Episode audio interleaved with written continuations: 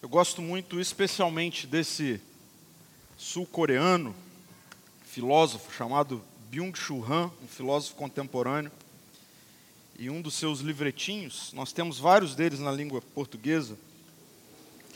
Um em especial foi muito importante a, a minha leitura em algum momento, chamado A Sociedade do Cansaço.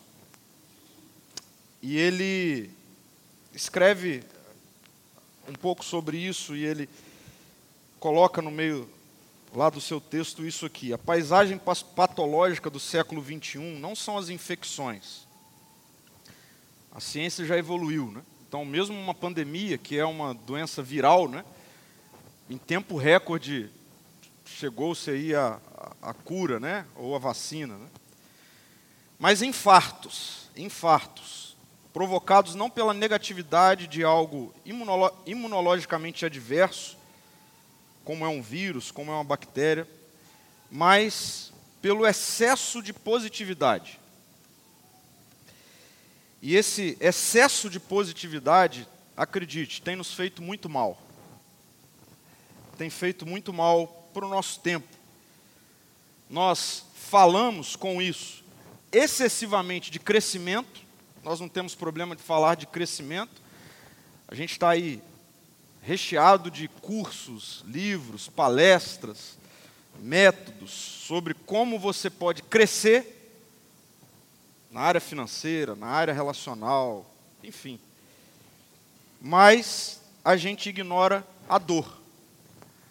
Mas a gente não pensa que todo processo de crescimento tem consigo dor dores naturais. Né? E qual é o resultado disso? O resultado disso é que nós temos muitas pessoas, talvez você, eu, que crescem, desfrutam de ascensão em diferentes áreas da vida, mas por outro lado, enfraquecem e até morrem, ou fazem morrer. Né?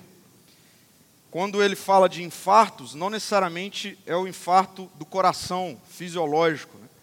Mas quantas coisas na nossa vida têm passado por esses infartos, né? Infartos da alma, infartos das relações, infartos fisiológicos também, porque a gente fala muito de crescimento, mas a gente não consegue estruturar a musculatura para o crescimento. Então, eu entendi como pastor, né, de uma comunidade local nesse tempo, que a gente precisa conversar sobre esse tema aqui. Crescer dói. É bom crescer. Existem muitas possibilidades de crescimento, existem muitas ferramentas para o crescimento, mas nós não podemos ignorar a dor. Eu diria mais, nós precisamos fazer as pazes com a dor. Fazer as pazes com a dor. Por quê? Veja, eu quero trazer aqui alguns pensadores que falam sobre isso. Né? O C.S. Lewis ele vai chamar a dor de uma grande mestra. Ou seja, a dor é pedagógica, a dor é professora, a dor pode nos ensinar coisas. Ah, na verdade, é matriculados na escola da dor que talvez nós vamos aprender coisas que em outro lugar nós não aprenderíamos sobre nós, sobre a vida, sobre a realidade. E isso levar ao amadurecimento. A dor é verdade, ela é uma, uma grande mestra. Né? O Jung ele vai ir além, ele diz: não há como chegar à consciência sem dor. Não há como você se perceber na profundidade da sua consciência, não tem como você chegar ao mais profundo de quem você é se você não enfrentar a dor, se você não tiver que lidar com a dor. Então veja, não lidar com a dor, ignorar a dor, pode nos fazer, ao contrário disso que ele está dizendo, ter uma ideia equivocada sobre nós mesmos. Achar que somos algo, ou achar que não somos algo, e nós não ganhamos consciência porque nós estamos ignorando a dor. Samuel Shand, um escritor sobre liderança, ele fala que você crescerá apenas até o limite da sua dor. Olha que interessante isso. E aí ele vai dizer assim, ó, para você crescer mais, aumente o seu limite de dor. Você cresce até o limite da sua dor. E é ou não é verdade que esticar dói, né? É, a gente tem uma ideia de dor do crescimento, né, ósseo, né, mas eu conversando com os ortopedistas da nossa igreja essa semana, a coisa é meio não é tão assim como a gente, os leigos pensam, né? Mas é fato que assim, talvez você na sua adolescência tenha sentido dores aí na articulação. Tal. A gente acha que é articulação. Eu já fiquei sabendo que não é tanto assim, mas beleza. Fato é que enquanto a gente está crescendo, está doendo, né? Ou em algum momento do nosso crescimento tem dor. E é nesse sentido que ele expande isso para a vida. Ele diz: ó, oh, você só cresce até o limite da sua dor. Então, eu queria introduzir a série aqui nesses primeiros cinco minutos, assim, desafiando todos nós, né? Porque é um desafio para todos nós. Nós precisamos fazer as pazes com a dor. Nós precisamos fazer as pazes com a dor. Nós podemos falar de crescimento, mas nós não podemos ignorar a dor. E a sabedoria bíblica nos coloca diante de histórias reais. Histórias, não são fábulas, não são contos, não são, ah, enfim, são histórias reais de homens, de mulheres que cresceram muito, que ascenderam na vida de diferentes formas, mas que na mesma intensidade ou paralelo ao processo de crescimento, lidaram com dores no caminho do crescimento. Então, ao longo dos próximos domingos eu quero caminhar com vocês por essas histórias de crescimento, mas que tiveram que interagir diretamente com a dor. E o primeiro caso que eu quero conversar com vocês nessa manhã é sobre José. José está ali em Gênesis, logo no início. A gente já tem a história desse homem. E José é alguém que, eu já li não sei quantas vezes a história de José, talvez você também já tenha lido. E é a beleza das escrituras é que sempre que a gente lê, né, a gente encontra um enfoque diferente, né? Ou a gente algo diferente chama a nossa atenção, tal. Mas como eu fui para o texto intencionalmente, pensando nessa questão da dor, eu perguntei: que dor José sentiu? Qual foi a dor que José lidou ao longo da sua vida? E é, assim, explícito. José lidou com dores profundas nos relacionamentos.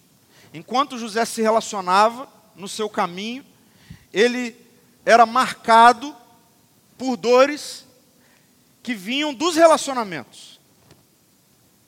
E aí eu quero hoje seguir uma, uma lógica aqui com vocês, que é começando por o que eu estou chamando aqui de linha do crescimento de José.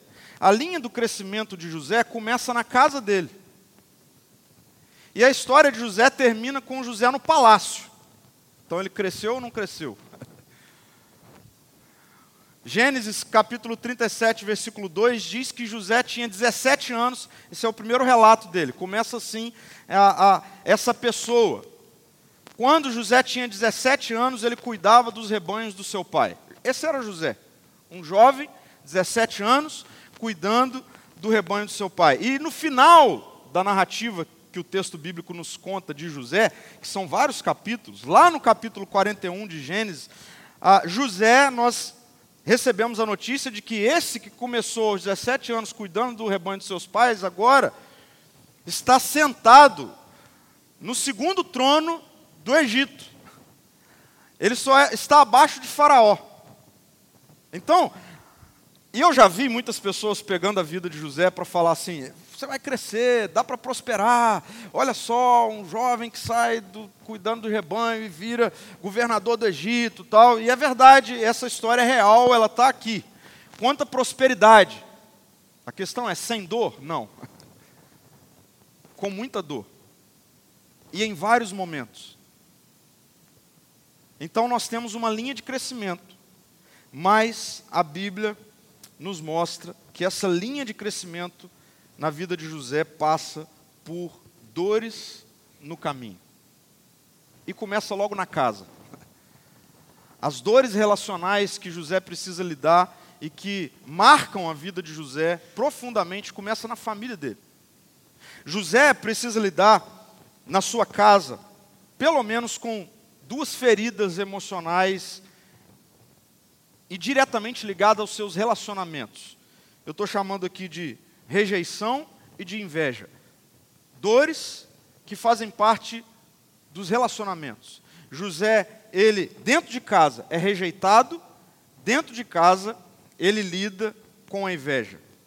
No versículo 4 e 5 do capítulo 37, o texto diz que os irmãos de José o odiavam.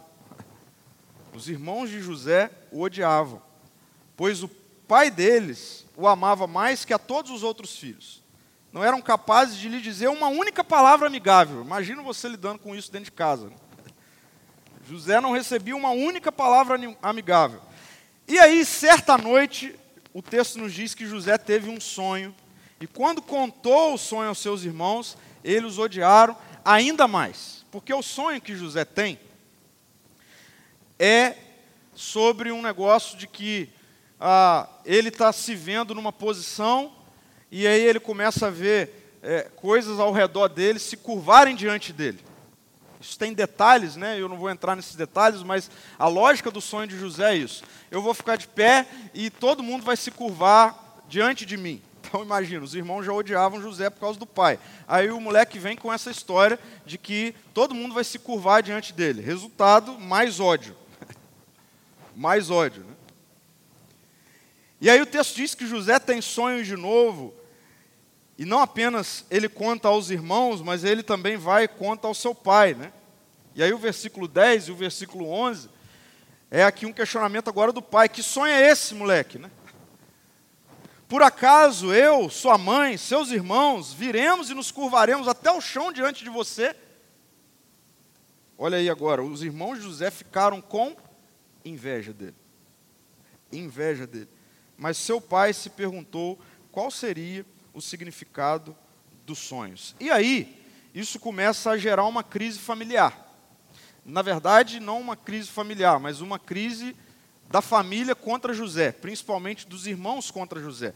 Eles saíam para trabalhar diariamente e eles começam a pensar em como é que a gente vai riscar esse, esse, esse sujeito da nossa agenda, da nossa vida. Não dá para ficar convivendo com esse negócio do cara ele já é o queridinho do papai porque ele é o caçula, né? Quem é caçula aqui? Né? Quem é irmão mais velho aqui? Né? E aí agora está tendo que lidar com esse negócio do sonho, que todo mundo vai se curvar diante dele. E aí eles começam, os irmãos, a tramarem uma maneira de riscar José da vida deles. A primeira ideia é matar José. Assim, ó, melhor coisa, vamos matar José. A gente arma uma emboscada né, no campo, e a gente mata e a gente fala que, enfim, conta alguma coisa para o nosso pai. Só que aí um, né, num lapso de lucidez, fala: não, não vamos matar, vamos vender. É isso que o versículo 27 e o 28 diz. Né? O texto diz assim: ó, em vez de matá-lo, vamos vendê-lo aos negociantes ismaelitas. Então, quando os ismaelitas, que eram negociantes midianitas, se aproximaram, os irmãos de José o tiraram da cisterna e o venderam para eles por 20, 20 peças de pratas. E os negociantes o levaram para o Egito. Então, esse é o primeiro momento na vida de José em que ele lida com dores relacionais. Dentro de casa, na sua família. Ele é rejeitado pelos irmãos, ele é alvo da inveja dos irmãos, ele é odiado pelos irmãos, o texto fala sobre isso abertamente, e os irmãos dão um jeito de tirar José de casa né, eles voltam, eles pegam lá um pano, matam um, um animal, suja a, túnica né, de José no sangue animal, leva para o pai e conta a história de que José tinha sido atacado por um animal e tinha morrido. E pronto, José foi arriscado da história daquela família. E José sai de casa, agora vendido, né, para negociantes. Como você pode perceber, cheio de traumas relacionais, né? traumas no sentido de pancadas relacionais. E José vai para o que eu estou chamando aqui de sociedade. Né? José sai de casa e ele vai para a sociedade. O versículo 36 do capítulo 37 nos conta né, que logo José consegue um primeiro trabalho. Né? O primeiro trabalho de José é na casa de um oficial e capitão da guarda do faraó, chamado Potifar. Esse camarada compra José dos midianitas e ele começa a trabalhar na casa de Potifar. E José, servindo na casa de Potifar, o texto bíblico nos relata que ele é bem sucedido. Ele é um cara de, de confiança. Potifar começa a perceber isso e ele na casa, agora no seu emprego, no seu trabalho, né, ele vai sendo promovido. E ele se torna, na casa de Potifar, a segunda pessoa, só abaixo de Potifar. Potifar confia a casa, confia os negócios, era um homem de posses, ricos, né, a, a, a José, pela confiança conquistada. Né. Aí a gente pode pensar, bom, agora ele tem um sossego, né, em termos dos relacionamentos na vida dele. Só que não. José precisa lidar nesse ambiente, né, que eu estou chamando aqui de sociedade, no seu trabalho, com pelo menos mais duas feridas, dores dos relacionamentos. José lida na casa de Potifar com abuso e sabotagem. Abuso e sabotagem. O texto fala para a gente que José era um rapaz muito bonito.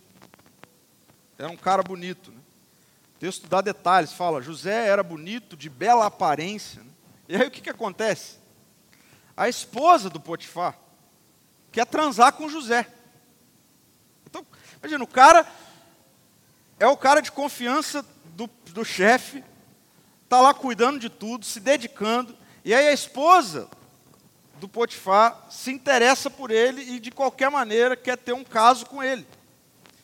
O texto diz, né, no versículo 6, assim, ó, que ela diz para José: Venha e deite-se comigo. Ordenou ela. Ordenou ela. Ela era patroa de José, né, afinal de contas. E aí, a palavra diz que José recusou, e a mulher continuava a assediar José diariamente, mas ele se recusava a deitar-se com ela.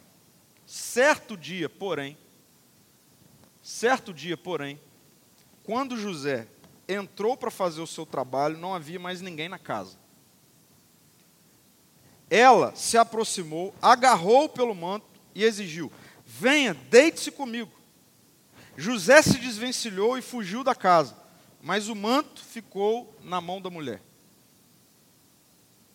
José vai deixando peça de roupa para trás, né? Primeiro os irmãos pegam a túnica dele, molham no sangue, agora deixa mais um pedaço de roupa para trás e vai ficando, né?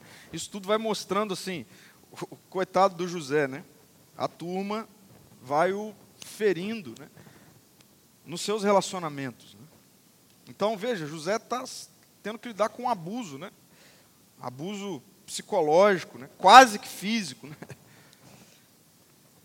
O que, que acontece depois disso? versículo 19 e 20 conta para gente, né, que a mulher, ela então, ela vai sabotar a relação, né? Ela inventa, na mesma hora que José sai, o texto diz que ela, que ela faz um escândalo, chama os funcionários, né, e diz: esse rapaz foi colocado aqui, né, e nós confiamos nele, veio, tentou abusar de mim. Olha que loucura, né?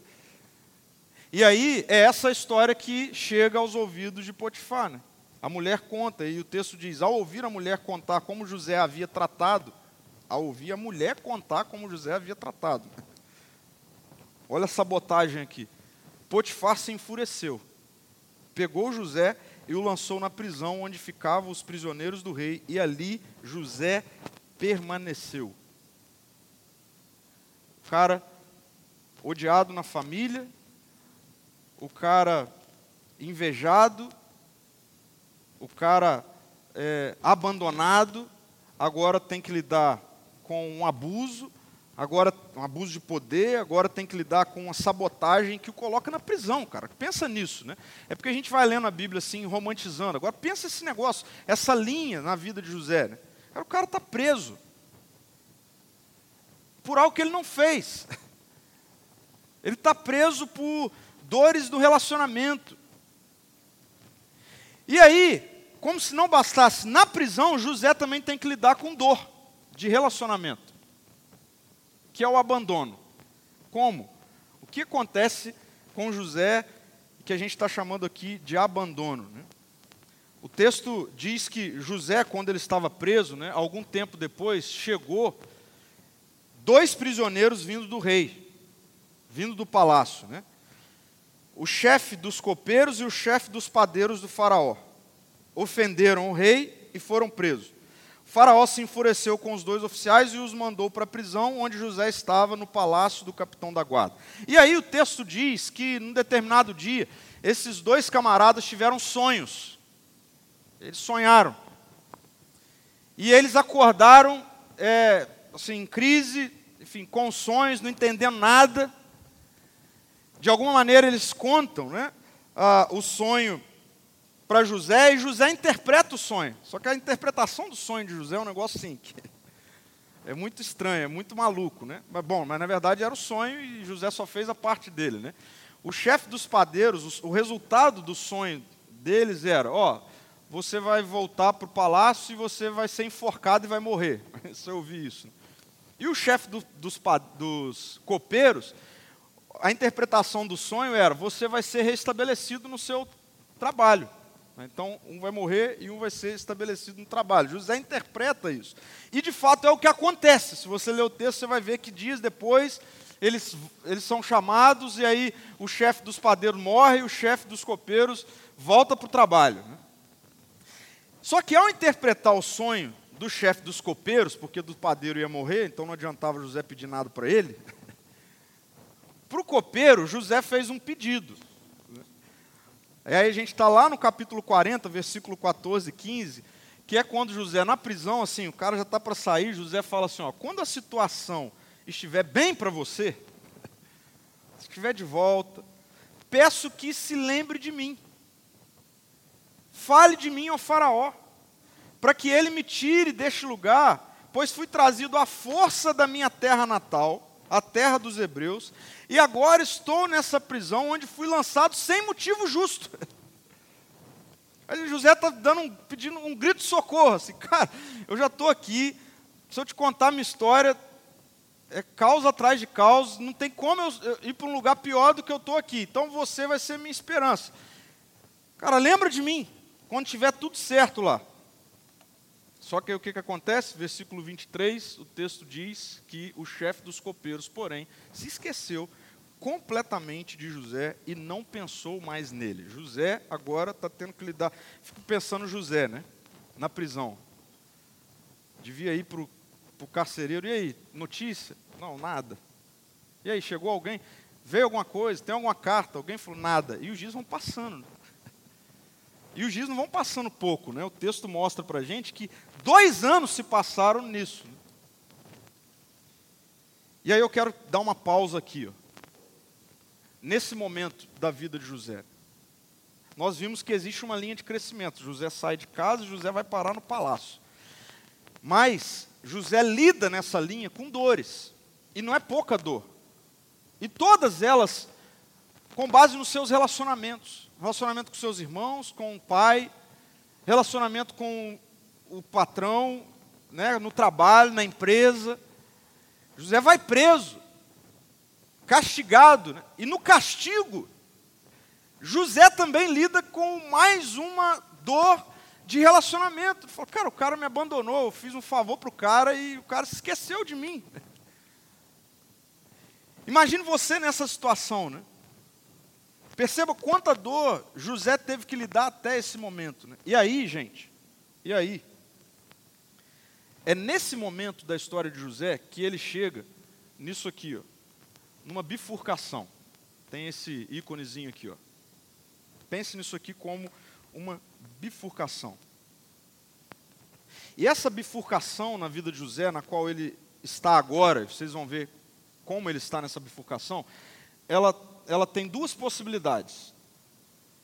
Ou José vai experimentar um crescimento ascendente ou descendente. Porque crescer, cresce, né? A história continua. A questão é para onde você está crescendo, é para cima ou é para baixo. Né? E José está numa bifurcação aqui. O capítulo 41, ele abre com uma informação importante. A informação é essa. Dois anos inteiros se passaram, José preso, e agora quem sonhou é Faraó. Faraó tem um sonho. Na manhã seguinte, o que acontece? Faraó conta o sonho dele, né, e ele tenta alguém, ele, ele fica, é, enfim, assustado com o sonho, não entende nada, e ele chama os, os, magos, ele chama a turma lá do, enfim, do seu reino e conta o sonho e pede para alguém interpretar, e ninguém consegue interpretar o sonho de José, né? Na manhã, de Faraó. Na manhã seguinte, perturbado com os sonhos, o Faraó chamou os magos e os sábios do Egito, contou-lhes os sonhos, mas ninguém conseguiu interpretá-lo. Quem é que vai aparecer na história agora? O copeiro. O chefe dos copeiros. Versículo 9 do capítulo 41 diz: Por fim, por fim, o chefe dos copeiros se pronunciou. Me lembrei do meu erro. Oh, cara, lembrei do meu erro. Cara, eu só estou aqui por causa do sonho, etc. Tal, contou, o cara me tranquilizou, me pediu ajuda. Tem dois anos que eu esqueci dele completamente. E ele se lembra porque Faraó está lidando com a mesma coisa que ele lidou. Um sonho que o perturbou. E aí, fato é que, diante da necessidade do Faraó, de alguém que pudesse interpretar os sonhos, né, o copeiro lembra de José. E aí, capítulo 41, versículo 4 o texto diz assim: ó, na mesma hora, o Faraó mandou chamar José. E ele foi trazido depressa da prisão. E aí eu, eu amo esse detalhe. Depois de barbear-se e trocar-se de roupa, apresentou-se ao Faraó. Eu fico imaginando José se barbeando nesse momento. E aqui é a bifurcação. Né, as mulheres poderiam estar secando o cabelo, se maquiando, o homem fazendo a barba tal. Eu não sei se acontece com você, mas esse momento na minha vida ali de frente do espelho é o momento em que eu tenho reflexões mais profundas. E são momentos em que provavelmente a gente vai sair, né? Ou para trabalhar, ou para algum lugar, né? Você está se arrumando, né? Quanta coisa passa na cabeça. Eu fico imaginando José nesse momento aqui. Nesse momento. José ele vai lidar com duas bifurcações. A primeira bifurcação que ele vai lidar na linha do crescimento dele é diante de Faraó. Diante de Faraó. Na linha do crescimento de José, alguém que sofreu né, com dores relacionais profundas, anestesiar a dor era uma saída. E aí, como que seria nessa bifurcação José ali se barbeando, anestesiado, agir com cinismo. Agir com cinismo. O que, que é o cinismo? Presta atenção. O Neil Rolf ele vai definir cinismo dessa forma. O cinismo é um sintoma de decepção crônica. Decepção crônica. Um estado mental em que vemos apenas o negativo e desistimos de esperar o positivo não é apenas uma atitude, mas uma escolha que fazemos repetidamente. Podemos optar por ver o mundo com esperança e possibilidade, em vez de desconfiança e negatividade. Volta para o José se barbeando. Eu não vou ajudar Faraó. eu ajudei o copeiro do mesmo jeito, e o cara esqueceu de mim. Faraó vai esquecer de mim também. Eu vou ajudar, e se bobear, ainda vai mandar me matar, igual fez com o padeiro. Essa é a cabeça do cinismo. Não, a cena é a mesma, tá vendo? É a mesma coisa. Alguém que tem um sonho, alguém que chega com um sonho perturbador. José já passou por esse episódio, e ao passar por esse episódio não foi bom. Ele foi ferido por um relacionamento. O cara se esqueceu dele. E agora José está diante de um mesmo problema, só mudou a pessoa. É um sonho perturbador. Cara, concorda comigo? José está na prisão, assim, ele já ficou dois anos esquecido. cara, assim, ele já está aqui, se é faraó, ou quem quer que seja, a dor emocional poderia ter tomado conta da mente, do coração de, de José e falar assim: não quero nem saber, manda Faraó se virar com outra pessoa, eu não, eu não vou, eu perdi esse dom aí. Ou ainda, ele poderia ir diante de Faraó e inventar outra coisa, falar, cara, agir com cinismo. O cinismo levaria José a desprezar o problema de Faraó. O problema é que ele faria isso pensando na dor do passado. É a mesma cena, mas não são as mesmas pessoas. E aí, a gente precisa ter atenção no fato de que José não sabia que atender Faraó o colocaria na posição em que nós sabemos em que ele foi colocado. Nós é que já temos essa história toda contada, né? Eu quero que você é, vivencie essa tensão de José, porque essa pode ser a sua tensão. José não sabia, não tinha nada escrito assim, cara, vai lá, o faraó está com um problema, e ele falou que se você resolver. Não, José não tem garantia de nada. José está diante de um mesmo problema que ele teve. Né?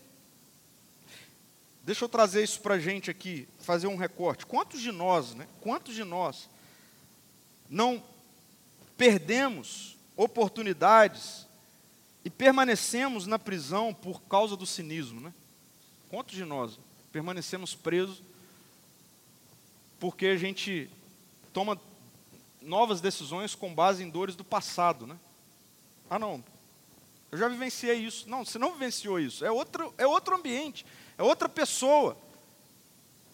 Não é a mesma coisa, né? mas a gente é guiado como se fosse a mesma coisa. Né? Bom, Faraó está diante de José, conta o sonho para José, José interpreta o sonho com segurança. O texto é bonito, fala assim que todos ficam admirados né, com a sabedoria de José, de modo que nós chegamos no versículo 40, e aí é o versículo que eu trouxe, né? Lá no início, no final da linha do crescimento de José, que é quando ele ouve Faraó dizer: Você ficará encarregado da minha corte, e todo o meu povo obedecerá às suas ordens, apenas eu que ocupo o trono terei uma posição superior a sua. José se torna governante do Egito. Cresceu. Mas deu para ver que doeu para caramba. Né? Teve muita dor. E dor diretamente ligada a relações, pessoas, na casa, na família, no trabalho, na turma da prisão, dores dos relacionamentos. E aí, eu disse que José, ele é colocado diante de duas bifurcações, e quando José se torna governante do Egito, ele é colocado numa outra bifurcação entre eu vou crescer de maneira ascendente ou descendente na minha vida.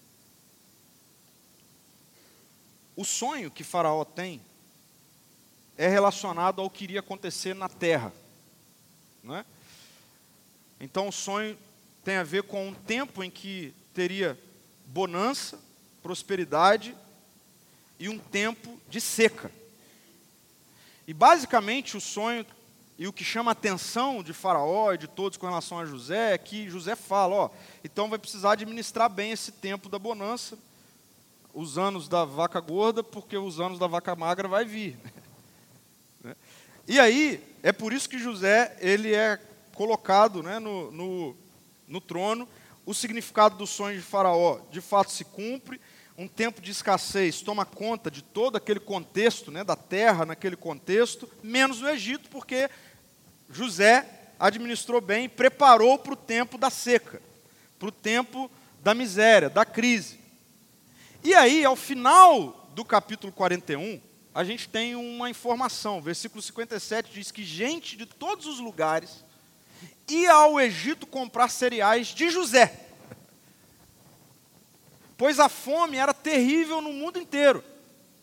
O capítulo 42 vai abrir com um relato de que quando Jacó, quem era Jacó? O pai de José.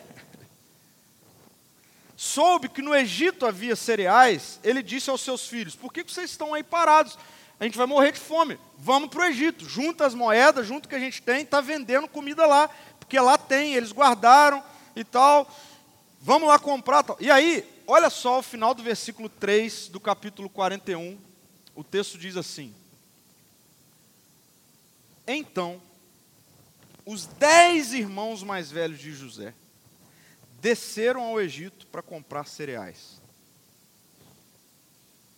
Todos foram, eram onze, né? Com José era doze, mas Benjamim, que era o filho mais novo, era agora o caçula. O pai falou: Não, você não vai, eu já perdi um caçula. Você não vai, você vai ficar aqui comigo. Né? Então, os dez vão. E aí, os dez irmãos chegam no Egito capítulo 42, versículo 6 diz assim para gente: Uma vez que José era governador do Egito e encarregado de vender cereais a todos, foi a ele que os seus irmãos se dirigiram. Quando chegaram, curvaram-se diante dele com o rosto no chão.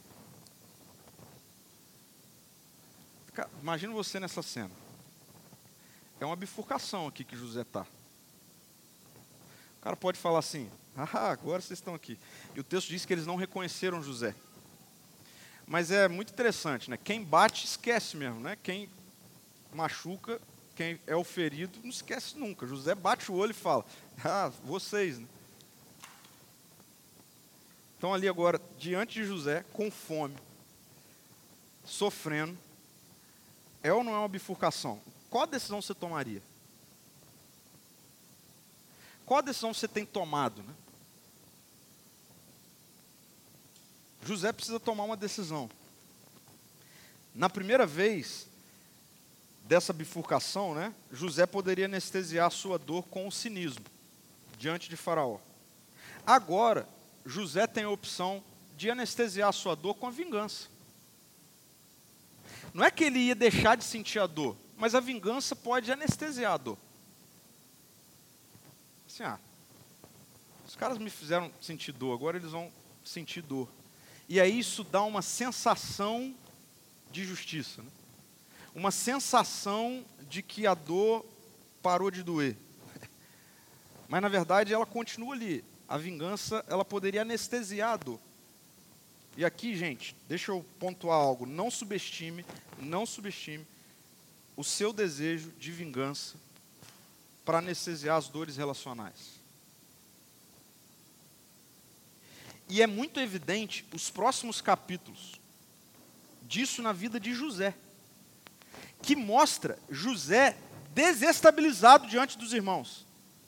Quando a gente faz essa leitura, tirando todo o romance, né, e a gente vai para a leitura seca, assim, de uma pessoa que sofreu dores relacionais a vida toda, e agora ele está diante dos irmãos que tentaram matar que pensaram, cogitaram matar e venderam, e por conta daquilo que aconteceu lá atrás, olha o caminho que o cara percorreu, sendo machucado, sendo ferido, sendo maltratado. Agora ele está diante dos caras, não é simples assim, e o texto bíblico nos mostra que não é. Leia os capítulos de José, você vai ver um cara desestabilizado emocionalmente. Ele não fica tranquilo diante do que está acontecendo ali. Isso é tão evidente, é tão evidente, né? que o texto bíblico nos mostra alguns momentos, né? Primeiro José recebe os caras, aí José começa com uma conversa assim: "Não, vocês são espiões".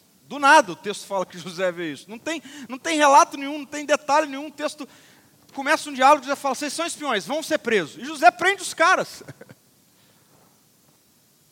Aí o texto diz que José tira os caras da prisão, manda os empregados encher os sacos que eles trouxeram de comida e colocar de volta o dinheiro que eles pagaram em cada um dos sacos. Olha, José desestabilizado.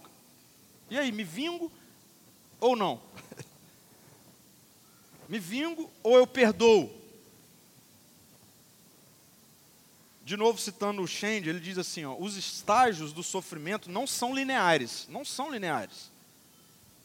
As pessoas podem avançar e retroceder, e é o que acontece com José. As pessoas podem avançar e retroceder em ciclos mais profundos de percepção de dor. E é muito legal ver isso em José, é muito interessante. Né?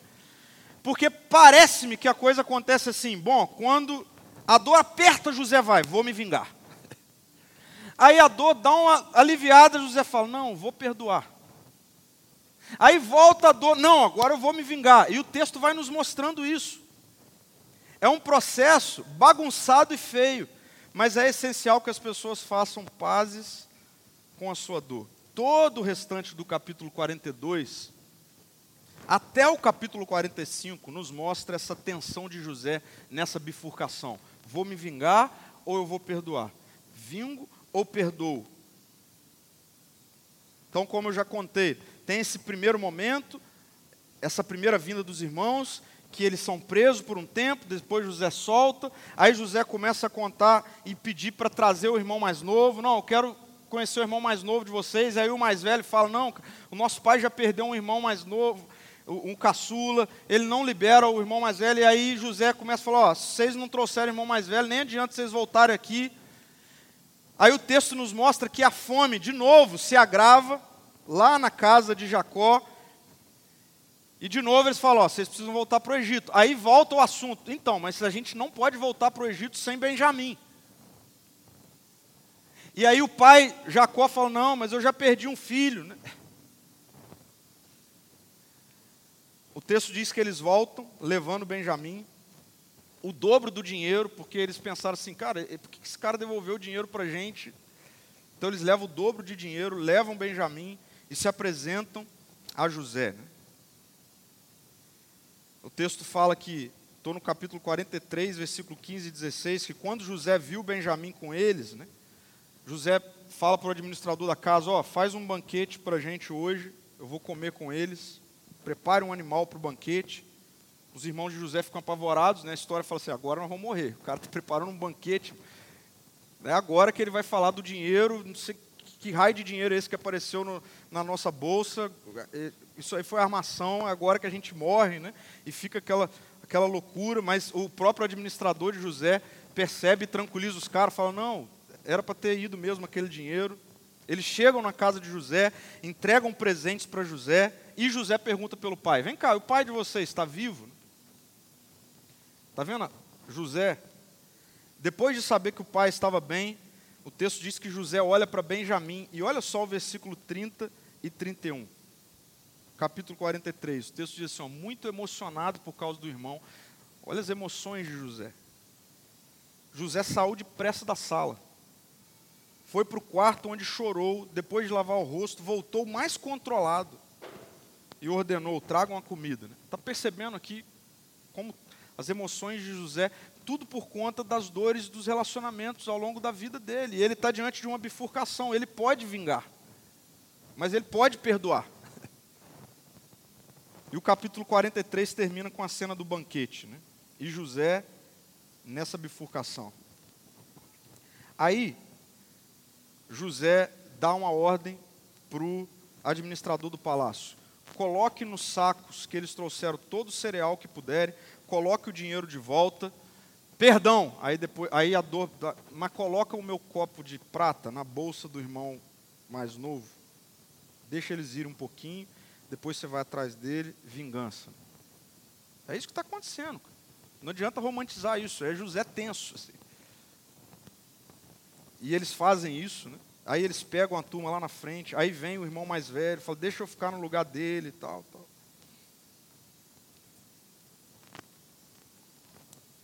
Começa uma longa discussão de José com, enfim, dizendo que Benjamim deveria ficar como escravo tal. E aí, o capítulo 45 começa assim: José não conseguiu mais se conter. Havia muita gente na sala, e ele disse aos seus assistentes: saiam todos daqui. Assim ficou a sós com seus irmãos e lhes revelou sua identidade. José se emocionou e começou a chorar. O texto diz que ele chorou tão alto que os egípcios ouviram, a notícia se espalhou. E aí José pergunta pelo pai: cadê meu pai? E aí começa uma história, né?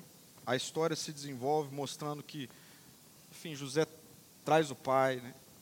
E traz os irmãos, né, para morar junto. Tal. A Brené Brown, ela diz que nós não podemos escolher onde a dor nos toca, e não podemos mesmo. Mas nós podemos escolher como nós respondemos a ela. Cara, José estava tenso, José estava sentindo dor. E ele chegou nesse momento em que ele falou assim: ó, ou agora eu mato, ou eu faço uma opção de continuar a crescente da minha vida, da minha história, de maneira ascendente, não descendente, e quer saber, eu quero ver meu pai, eu estou com saudade do meu pai, eu quero poder falar que sou eu, eu quero poder falar da minha identidade. E José opta pelo perdão ao invés da vingança. Eu já estou caminhando para o final, porque a pergunta que a gente precisa fazer é: onde é que estava Deus no meio de tudo isso? Onde Deus estava no meio de tudo isso? A resposta é: Deus estava sempre presente no meio de tudo isso. E o texto nos mostra, a história de José nos mostra que enquanto José é ferido, sente dor, anda mais um pouco, se decepciona, o texto vai nos mostrando vários momentos em que há essa menção de que o Senhor estava com José. O Senhor estava com José. E isso foi o fundamento que fez a diferença na vida de José. O que é que levou José a crescer no meio de tanta dor relacional? E não tentar anestesiar a dor. O que fez José crescer, mesmo lidando com esses momentos tensos, o que fez José não optar pelo cinismo, mas optar por começar de novo. É outra cena, é outra pessoa. A cena pode ser a mesma, mas é outra pessoa. O que fez José optar pelo perdão e não pela vingança não é meramente porque José é bonzinho, vocês estão vendo, José está ferido, mas é a consciência da presença de Deus em todos os momentos da vida dele. E a consciência da presença de Deus ressignificou as dores relacionais e levam, conduzem José a um crescimento sustentável. É assim na casa de Potifar. Olha só, o texto diz que na casa de Potifar o Senhor estava com José, por isso ele era bem sucedido em tudo que fazia no serviço da casa do seu senhor egípcio. O Senhor estava com José. Agora, o fato do Senhor estar com José não exclui a possibilidade de José ser ferido nos relacionamentos. Por quê? Porque José está vivendo aqui. José não está vivendo no céu.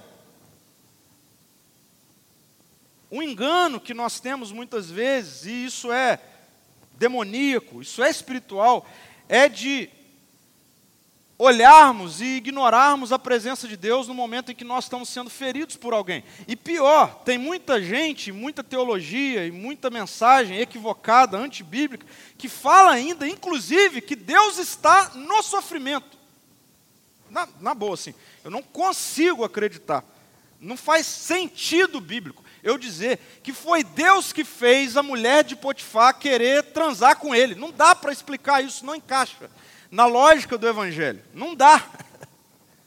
Não dá para eu dizer assim, quando uma pessoa é abusada, ah não, Deus Deus está por trás, isso, isso é um absurdo. Mas onde está Deus? Deus está com você enquanto você foi ferido, enquanto você foi ferido, abusado, abusado, Deus está ali te suportando. Você só está aqui, eu só estou aqui, apesar de todas as dores relacionais que eu já vivi, que você já viu, porque Deus estava lá. Deus não está alheio enquanto nós vivemos a nossa vida e somos feridos nos relacionamentos. Não, Deus não está longe. Deus está do nosso lado, Deus está nos suportando. Deus está com José. Na prisão, o texto diz que o Senhor estava com ele. Na prisão. E por isso, na prisão, Deus o trata com bondade, faz José conquistar a simpatia do carcereiro. E quando a gente olha para a cena do palácio, né? Que é quando José toma a decisão do perdão. Veja, o versículo 5 e 6 do capítulo 45 diz que José diz assim para os seus irmãos: Agora não fiquem aflitos ou furiosos uns com os outros por terem me vendido para cá. Foi Deus quem me enviou adiante de vocês para lhes preservar a vida. Então veja, José tá, tem a consciência assim: ó, Deus que me enviou. Agora, no caminho do crescimento tem as dores. Tem as dores. E acontece é como é que nós vamos lidar com isso? E da possibilidade de anestesiar as dores com o cinismo, José, consciente da presença de Deus, sustentado por Deus, opta por começar de novo. E ele cresce. Da possibilidade de anestesiar as dores com a vingança, José opta por perdoar. E ele cresce na minha linha de crescimento, na sua linha de crescimento, nós seremos marcados por muitas dores. E uma delas é relacionamento. Relacionamento dói, fere, frustra, trai, abusa, tem inveja. Nós convivemos com isso. Nós convivemos com isso. E não adianta a gente tentar espiritualizar isso demais, porque às vezes as pessoas tentam espiritualizar isso demais e aí não sabem lidar com a dor. Ah não, o fulano está com inveja, não sei o que. Ih, você precisa de oração. Você precisa da consciência da presença de Deus para você não vingar. Porque senão você vai vingar. Porque vai ter dor. Enquanto você anda, enquanto você cresce, vai doer. As pessoas vão te ferir, vão te frustrar. Isso acontece comigo. O que a gente faz com isso é que é a pergunta certa. Para a gente terminar, eu queria nos levar algumas reflexões aqui. Primeiro, em algum momento da sua vida, da minha vida, crescer implicará em ter que lidar com dores causadas por relacionamentos do passado em algum momento. Talvez você já tenha percebido isso e você não está querendo lidar com isso. Mas em algum momento, crescer implica em ter que lidar. E aí, como é que a gente vai lidar? Olha só. Segundo, talvez você viva aprisionado ou aprisionada e perdendo oportunidades por causa do cinismo. Oportunidades de viver um novo relacionamento, uma nova amizade, oportunidade de viver um novo ambiente de trabalho, oportunidade de viver um novo ambiente de igreja, oportunidade de viver, enfim. Só não vive você está preso pelo cinismo. É que você realmente acredita que vai repetir. E aí, a gente precisa olhar nesse momento para o que acontece com José e refletir. Bom, a bifurcação é: eu vou pelo caminho do cinismo, continuo aqui preso, presa, ou eu olho para um novo ambiente, pode ter até a mesma cena, mas eu vou optar por começar de novo. Acredite, o cinismo não é a melhor opção. E por fim, decida pelo perdão ao invés da vingança.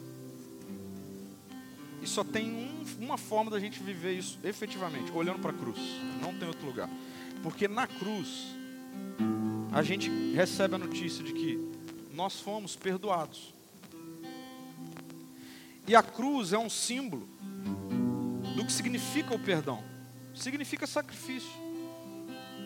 Perdoar tem a ver com você escolhe morrer. Libera o outro para viver. Só que não perdoar é como um câncer que vai corroendo, vai te matando pouco a pouco. Então é melhor de uma vez por todas você falar assim, cara, o que, que adianta? Imagina José, não vou matar, não vou matar. Passou, José. Olha onde você está, já acabou. Ressignifica isso, cara. a vingança vai fazer o quê? Você carregar o fardo da consciência de que você se vingou. E o que, que resolveu? Nada, continua doendo. Então a dor relacional via o perdão é se sacrifique conscientemente para que o outro seja liberado da sua vida. E é aí que vai vir a possibilidade de cura. Pode até ter uma cicatriz, mas a dor ela passa. Eu fico imaginando os diálogos de José com os irmãos, né, que não estão na Bíblia depois disso. Assim, rapaz, hein, poderia. Na hora que vocês se ajoelharam ali, que vontade que me deu de passar faca em todo mundo. Então, assim, depois. E, e eu não estou minimizando a dor. Okay? Não estou minimizando a dor. E eu também acredito que o perdão não necessariamente significa trazer de volta para a mesa. Ok?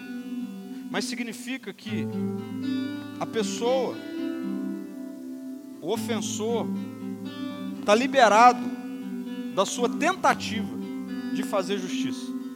É isso. Perdoar é isso. Libere-o, libere-a da tentativa de você fazer justiça. Porque isso vai te corroer. Isso vai te corroer. Você vai dormir, a pessoa está ali. Você vai para uma viagem de férias, a pessoa está ali. Você vai, você não consegue fazer nada. Então libere da justiça. E a cruz é o sinal disso. Eu oro para que na sua vida, na minha vida, a gente caminhe em crescimento, mas diante das dores inevitáveis dos relacionamentos. Ao invés do cinismo, a gente opte por começar de novo. Ao invés da vingança, a gente opte pelo perdão. Isso é possível, porque Jesus está em nós. Vamos orar, feche seus olhos. Senhor, muito obrigado, porque o Evangelho é essa boa notícia de que toda dor, toda dor, ela é por enquanto, ela tem um. E obrigado porque no meio das dores nós podemos viver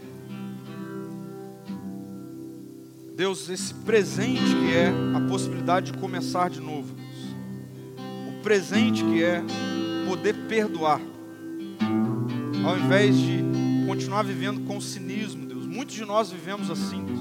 Muitos de nós não nos relacionamos de novo.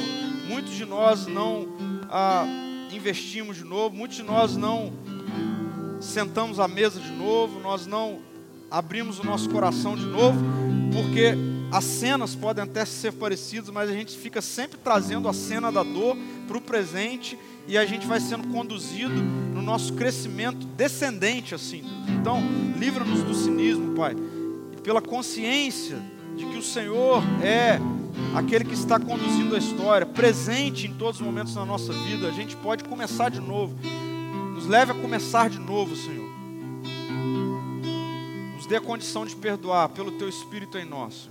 Obrigado, Jesus, pela tua presença, enquanto na nossa linha de crescimento somos feridos por pessoas, lidamos com problemas relacionais. Obrigado. Sabemos que não foi o Senhor, mas sabemos que o Senhor está presente. Em nome de Jesus. Amém.